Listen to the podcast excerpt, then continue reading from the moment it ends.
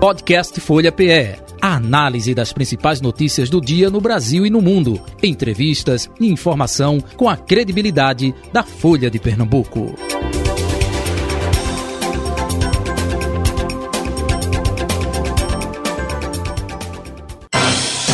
Folha Política. Quarta-feira, dia 8 de março de 2023. Deixa eu saudar primeiramente a minha colega de bancada aqui, no estúdio da Rádio Folha FM, Carol Brito, subeditora de política da Folha de Pernambuco.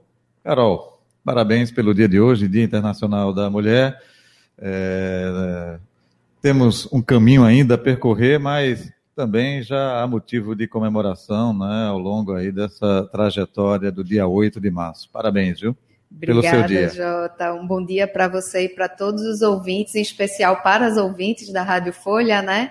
E parabéns também para todas elas que nos acompanham aqui na rádio ou pelo YouTube. Isso, 18 anos aqui de Rádio Folha, 18 anos do Folha Política e tivemos duas mulheres aqui na bancada. Você agora e antes a Renata Bezerra de Mello, né? Antes disso só o clube do Bolinha, né? Pois é, Jota e Renata aqui para representar as mulheres, mas eu acho que a gente representa bem, viu? Muito Modesta bem. parte. Não tenho dúvida disso. E a nossa convidada de hoje no Dia Internacional da Mulher, é a prefeita de Lagoa do Carro, ela que também é secretária da Mulher da MUP, a Associação Municipalista do Estado de Pernambuco, Judite Botafogo, a partir de agora com a gente. Prefeita, muito bom dia. Rádio Folha, J. Batista falando. Parabéns pelo seu dia também, Dia Internacional da Mulher. Seja bem-vinda. Muito obrigada, J. Batista. Bom dia a todos. Bom dia a todos os ouvintes, todos que estão na escuta, conectados também parabenizar aí a Carol, não é? Carol, você hoje é que começa a, a entrevista, fique à vontade. Hoje é seu dia. É, prefeita, a senhora tem aí uma missão histórica, né, de, à frente da AMUP, essa direção, a direção que é, tem o maior número de representatividade de mulheres e tem aí essa missão de é, aumentar essa representação de políticas para as mulheres. O que é que a senhora e também a sua suplente, né, a prefeita de Igaraçu, Alciane Ramos, estão aí programando para é, incentivar as políticas para mulheres em todo o nosso estado?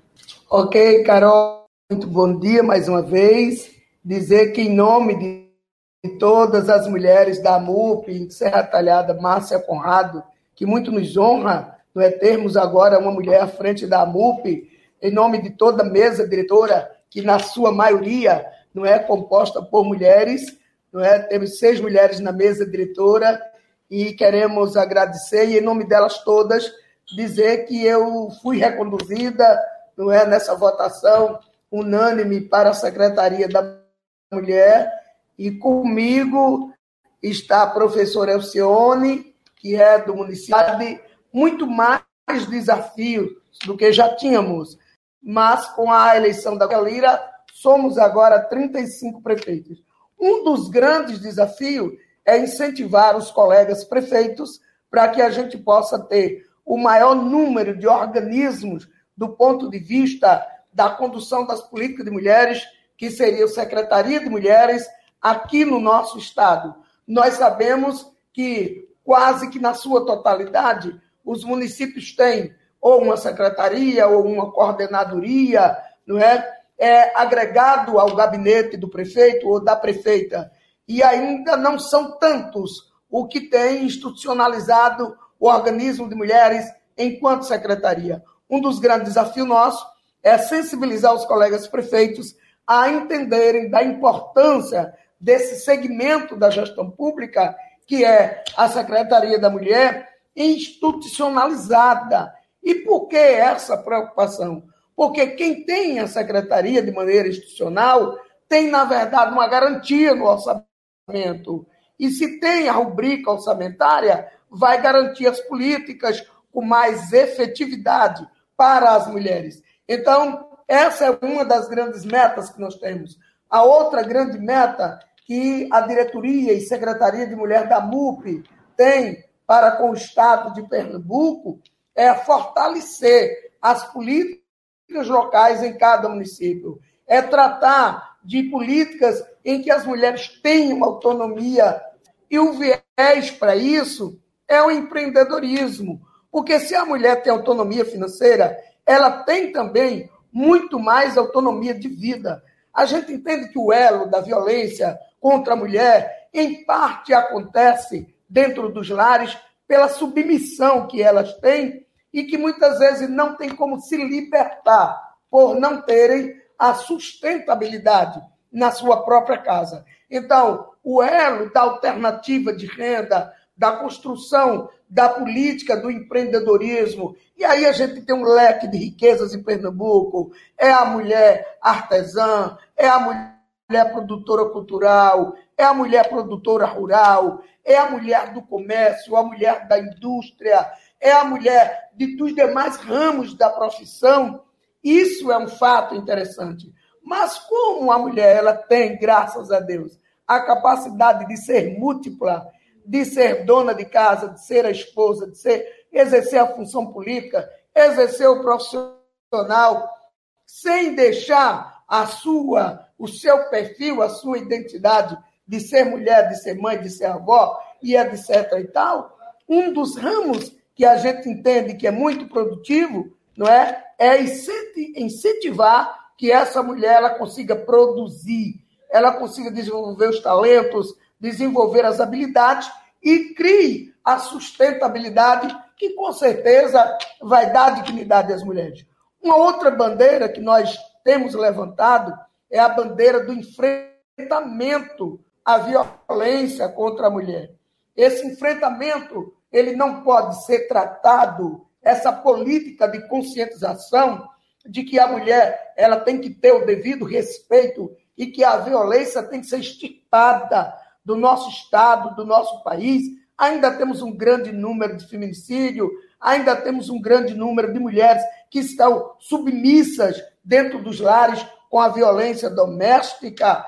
Essa grande meta é um dos maiores desafios que a Secretaria da Mulher da AMUP tem, de, além do estímulo de estabelecer políticas públicas que garantam a dignidade, o respeito e a proteção social dentro e fora de casa para as mulheres, o desafio maior talvez seja o de formar nos homens a consciência que esse combate não tem que ser uma guerra da mulher contra o homem, tem que ser uma guerra de homens e mulheres juntos contra as mazelas sociais, contra a violência que atinge não só a mulher, atinge os filhos, atinge a família, atinge a sociedade. E aí eu quero trazer, Carol, um exemplo aqui da campanha de enfrentamento à violência contra as mulheres que nós instituímos há dois anos no nosso município, aqui na Rua do Carro.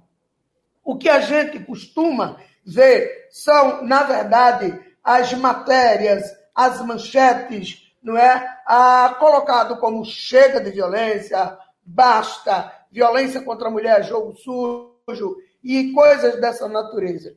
Nós aqui ousamos trazer uma temática na mesma linha de pensamento, só com um grau de responsabilidade compartilhada. Então, nós lançamos aqui a campanha de combate à violência contra a mulher com uma linhagem de responsabilidade mútua. Então, o tema da nossa campanha aqui, que está em voga, estamos há dois anos lutando por ela e vamos prosseguir e queremos, na verdade, propagar, é nós dois podemos vencer.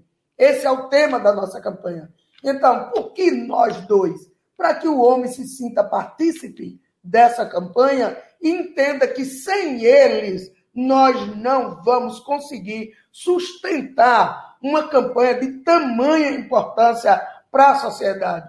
O homem precisa se conscientizar disso, que para que haja paz na casa, não depende só de um, depende dos dois. Como é que essa campanha se estruturou aqui no município? A campanha ela foi projetada e o nosso marco ele vai para toda a sociedade. Então, se eu tenho na escola as palestras se eu levo a campanha para o jogador de futebol, para os clubes, se eu levo para a feira livre, se eu levo para os homens, o terço dos homens na paróquia municipal, se eu levo para dentro das igrejas, eu vou estar fortalecendo e trazendo o homem como aliado dessa campanha.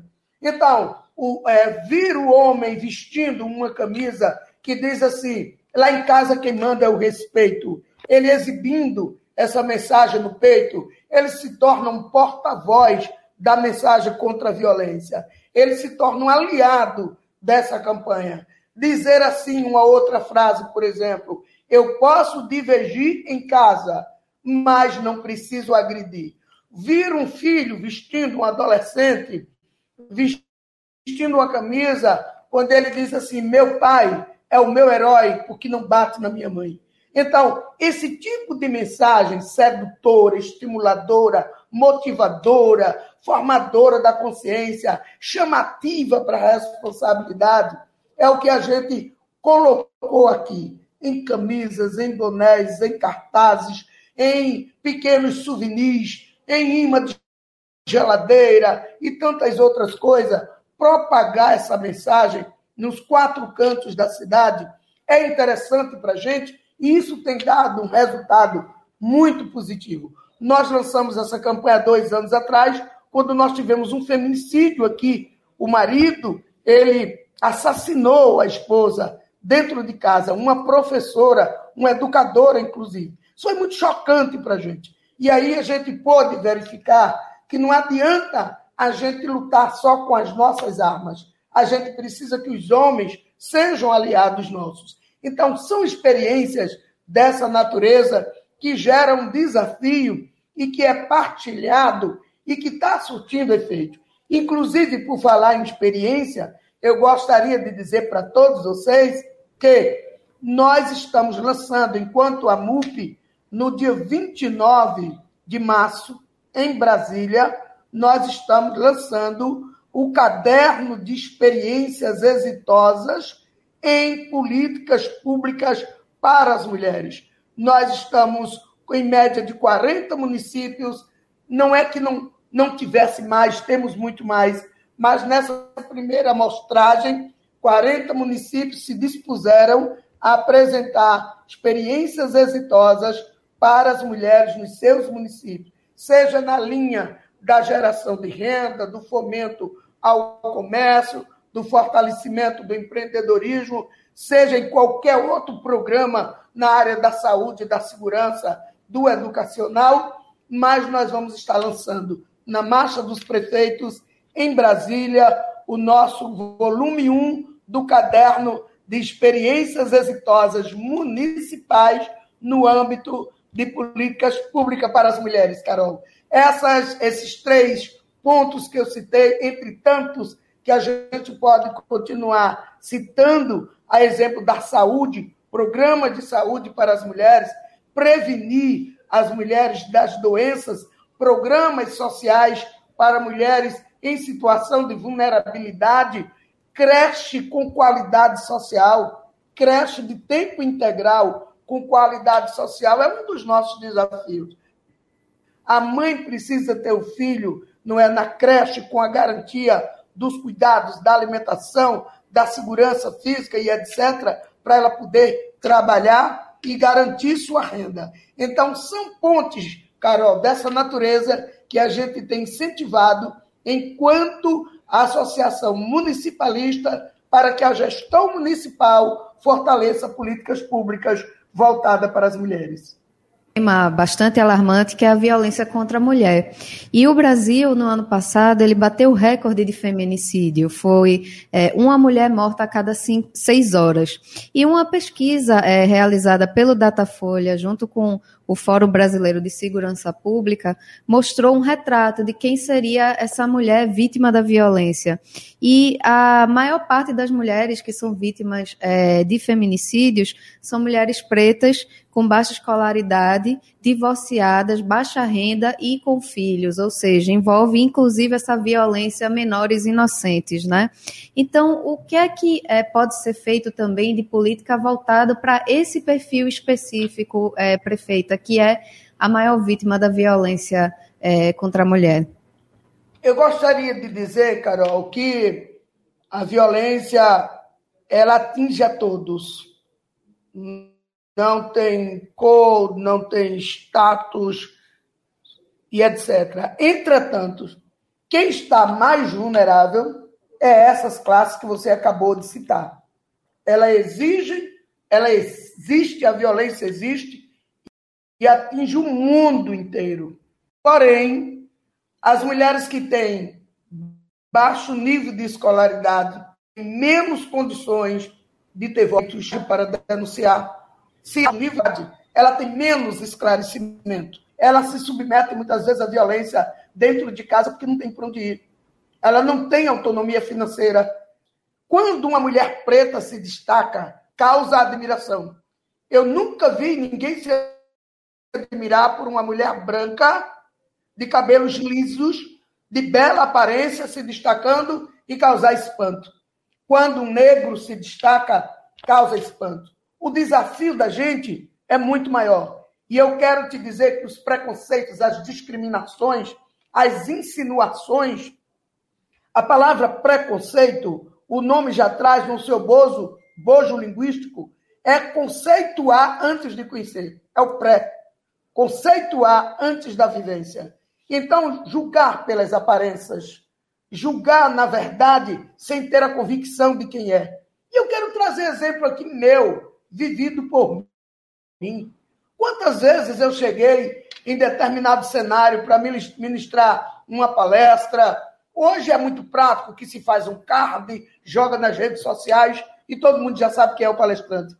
Mas há 20 anos atrás, quando o evento da internet ainda era muito mais, muito limitado, alcance de pouca gente, não é como hoje, que está na mão de praticamente todo mundo, mas ainda tem uma camada social que não tem acesso, eu muitas vezes era indicada. Eu tenho 40 anos de professora, Carol, e eu era indicada para fazer uma palestra, e muitas vezes cheguei num ambiente e ninguém percebia quem era palestrante.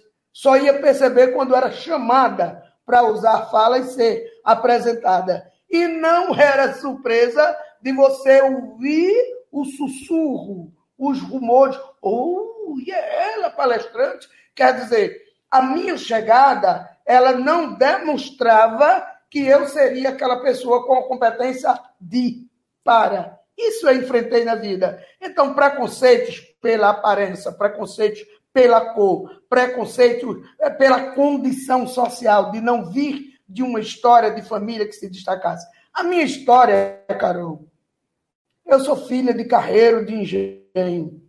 Eu não sei nem se tu sabes o que é isso. Carreiro de engenho é aquele homem que comanda uma junta de bois e que pega uma carroça de madeira que transporta material, que transporta é, coisas no engenho. Meu pai foi carreiro de engenho a vida toda. E aí eu, eu brinco, eu sou professora, inclusive, na área de literatura, e eu brinco que digo que eu sou a menina de engenho, diferente de José Lins do Rego, que era filho do dono, e eu sou a filha do carreiro. Faz muita diferença. Então, a gente lutar, e aí você percebe que essa mulher negra, essa mulher de baixa escolaridade, essa mulher de renda social quase que insuficiente para se manter alimentada, ela vai ter muitas sequelas e o desafio dela é muito maior. O caminho dela é muito mais difícil. As pedras no caminho, como disse Drummond, no meio do caminho tinha uma pedra. Não é uma pedra, são muitas pedras. É preciso ela ter ousadia, é preciso ela ter coragem, é preciso ela ter determinação, é preciso ela tomar atitude. Tudo isso se resume numa coisa que eu chamo de fé, porque a fé é quem dá esse sustentáculo para que a gente possa sobreviver, enfrentar, prosseguir, resistir, persistir, não desistir. Essa ousadia tem nome e tudo isso está pautado nesse princípio. Então, esse é o retrato que a gente vê. É, é, prefeita, eu gostaria de fugir agora um pouco, tanto da seara da AMUP quanto é, é, é, da questão é, aí da Lagoa do Carro, para falar com relação ao governo Raquel Lira. A senhora é do mesmo partido, não é? da governadora Raquel Lira. É, duas mulheres, uma aí como prefeita de Lagoa do Carro, outra como governadora de Pernambuco. A senhora já falou aí da creche. Opa, Raquel tem essa bandeira, né? Desde quando prefeita de é Caruaru. A creche. A creche. eu, eu, gostaria que a senhora falasse justamente é, Como está observando até agora o governo da governadora Raquel Lira, nesse início de mandato, os desafios, enfim, é, pelo fato de ser mulher também é, tem que é, algo mais, tem uma cobrança a mais, pela própria experiência sua de prefeita aí, essa cobrança vem normalmente ou não? Eu gostaria que a senhora falasse um pouco sobre isso também. Bom, eu gostaria de dizer que conheço Raquel do partido, que não faz tanto tempo que ela está é, no PSDB, mas muito nos honra. Foi um grande ganho para o nosso partido, a vinda de Raquel para o partido. Acompanhei a nível de partido e a nível de redes sociais, mesmo à distância, o trabalho de Raquel em Caruaru. E eu gostaria de dizer, primeiro, que foi um ganho enorme para o Estado ter uma mulher governando. Aliás, duas mulheres é, governando o Estado. Eu tive a oportunidade, de, num dos comícios em Capina, é, usar a fala e dizer que o Palácio das Princesas estaria recebendo, de fato, duas princesas. E a, a, até porque são duas mulheres jovens, é, inteligentes, todas duas passaram por outras experiências, experiências como deputada. E Raquel tem uma experiência peculiar. Raquel tem uma experiência como deputada, uma experiência como secretária de Estado e uma experiência muito maior como prefeita de uma capital do tamanho de Caruaru. Hoje a gente tem uma prefeita governadora. E isso tem tudo para fazer uma grande diferença. Por que, que eu digo isso? Porque as políticas públicas, elas acontecem na ponta. As pessoas moram no município tá? E esse fato da experiência que ela carrega como prefeita, eu acredito que isso vai ser um combustível muito importante para o relacionamento dela com os prefeitos, entendendo que os prefeitos é quem dão sustentação política ao governo nas bases. Temos os deputados, claro que têm seus redutos, mas, inclusive, o deputado não mora no município. Na verdade, o prefeito carrega na sua responsabilidade um compromisso dobrado, quem sabe até triplicado. Então, o que eu vejo de Raquel é uma mulher de pulso firme, é uma mulher determinada, uma mulher corajosa, uma mulher ousada, uma mulher inteligente e com esses pontos eu digo que tem tudo para dar muito certo. Em segundo ponto, dizer que tem uma outra mulher na base da gestão estadual, também inteligente, também deputada, conhece a realidade do Estado. É muito cedo alguém fazer qualquer pré-julgamento do governo Raquel Lira com apenas é, 68 dias. Hoje é dia 8. 68 dias de gestão aproximadamente 70 dias de gestão. É perigoso, é imprudente fazer uma avaliação, dizer, acho que ela tinha que melhorar aqui, ela tinha que melhorar ali. Ela está tomando pé da situação. Uma coisa importante que eu vejo nela, ela já provou que não vai ficar atrás de biru. Ela já provou que vai sentar para tomar decisão, mas vai para a rua, vai para o campo ver o que é que está acontecendo na ponta. Se ela prosseguir com esse direcionamento, escutando a população, eu digo sempre que quem escuta mais acerta mais, consequentemente erra menos. Ver os problemas em loco traz para a gente uma segurança de que ela, ela começou bem e eu tenho certeza que vai melhorar. Eu acredito o governo dela. Muito bem. Prefeita Judite Botafogo, e o governo Lula, governo federal? A senhora é do PSDB, Tucana, enfim, é, teoricamente Sim. oposição ao PT. Como a senhora está analisando o governo Lula também? Eu diria que é também muito cedo, embora ele tenha uma carga enorme de experiência. Não é todo dia que se tem alguém presidente três vezes. Isso já diz que ele sabe o caminho das pedras, que ele tem uma carga enorme de experiência da gestão e da vida. inclusive a vivência com o lado bom e o lado ruim das coisas. Já passou o que era bom e já passou o que era ruim. Eu digo sempre que o governo Lula tem a divina obrigação, dever, consciência, compromisso, responsabilidade de fazer uma gestão melhor do que essa que já fez. Primeiro, pela vivência que tem um conhecimento do país, que independente da postura política ou partidária, tem que se admitir que um homem que não é, não chegou sequer a concluir o ensino médio, não chegou à universidade e tem uma propriedade muito grande do conhecimento da coisa pública, então tem tudo para fazer um bom governo. O segundo é porque o privilégio que Deus deu a ele nesse terceiro mandato é privilégio de poucos. E ele tem, de fato, e deve ter a consciência de que é uma oportunidade ímpar sobretudo com a idade em que ele está. É uma oportunidade ímpar. Eu tive recentemente agora em Brasília, passei quatro dias em Brasília, batendo a porta dos deputados, dos gabinetes e dos ministérios, e eu encontrei muita facilidade de acesso, tá? Muita facilidade de acesso. Então, o fato de chamar os governadores como ele já tem chamado mais de uma vez, para se reunir, para ouvir. Chamar, agora vai ter a, a marcha dos prefeitos, a primeira marcha no início do mandato. E eu faço para o governo Lula as mesmas palavras que faço para Raquel. Se ele continuar ouvindo, chegando perto, se deslocando, indo para a ponta, tem tudo para fazer um bom governo. Independente do meu partido, está lá na conjuntura política da oposição, eu costumo dizer que na cidade pequena tem um fator que diferencia. Na cidade pequena, as ideologias partidárias elas não são tão evidentes quanto a pessoa. Então, as pessoas confiam na pessoa.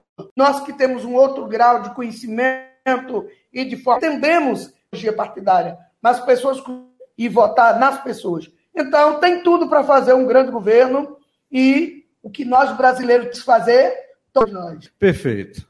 É, prefeita Judite Botafogo, muito obrigado pela atenção aqui com a Rádio Folha. É, sucesso aí, tanto no município quanto na AMUP, viu? É, estamos aqui com os microfones abertos, enfim, para qualquer esclarecimento. É, parabéns mais uma vez pelo dia de hoje, que não seja somente nessa data simbólica, mas seja uma conquista diária, viu? Tudo de bom para a senhora. Obrigado. Muito obrigada, J. Batista, e eu aproveito para deixar nas minhas considerações finais os meus agradecimentos e, consequentemente, a minha palavra de estímulo, de motivação, de coragem, de ousadia, dizer que isso não pode faltar nas mulheres. Parabéns, mulheres! Vamos em frente, Deus é com a gente. Um abraço, prefeita. Está aí a Judite Botafogo, prefeita de Lagoa do Carro e secretária da Mulher da AMUP, Associação Municipalista de Pernambuco. Carol Brito, encerre o programa hoje, vá. Dia Internacional da Mulher. Jota, já é o dia da missão é, que você está passando, mas agradecer aí a prefeita, a, parabenizar aí pelo seu trabalho, tanto na MUP quanto na prefeitura, parabenizar também todas as mulheres e agradecer a você, Jota. Fiz direitinho? Fiz. Falta dizer assim, até amanhã, né? E até amanhã. Folha Política. Podcast Folha PE. A análise das principais notícias do dia no Brasil e no mundo. Entrevistas e informação com a credibilidade da Folha de Pernambuco.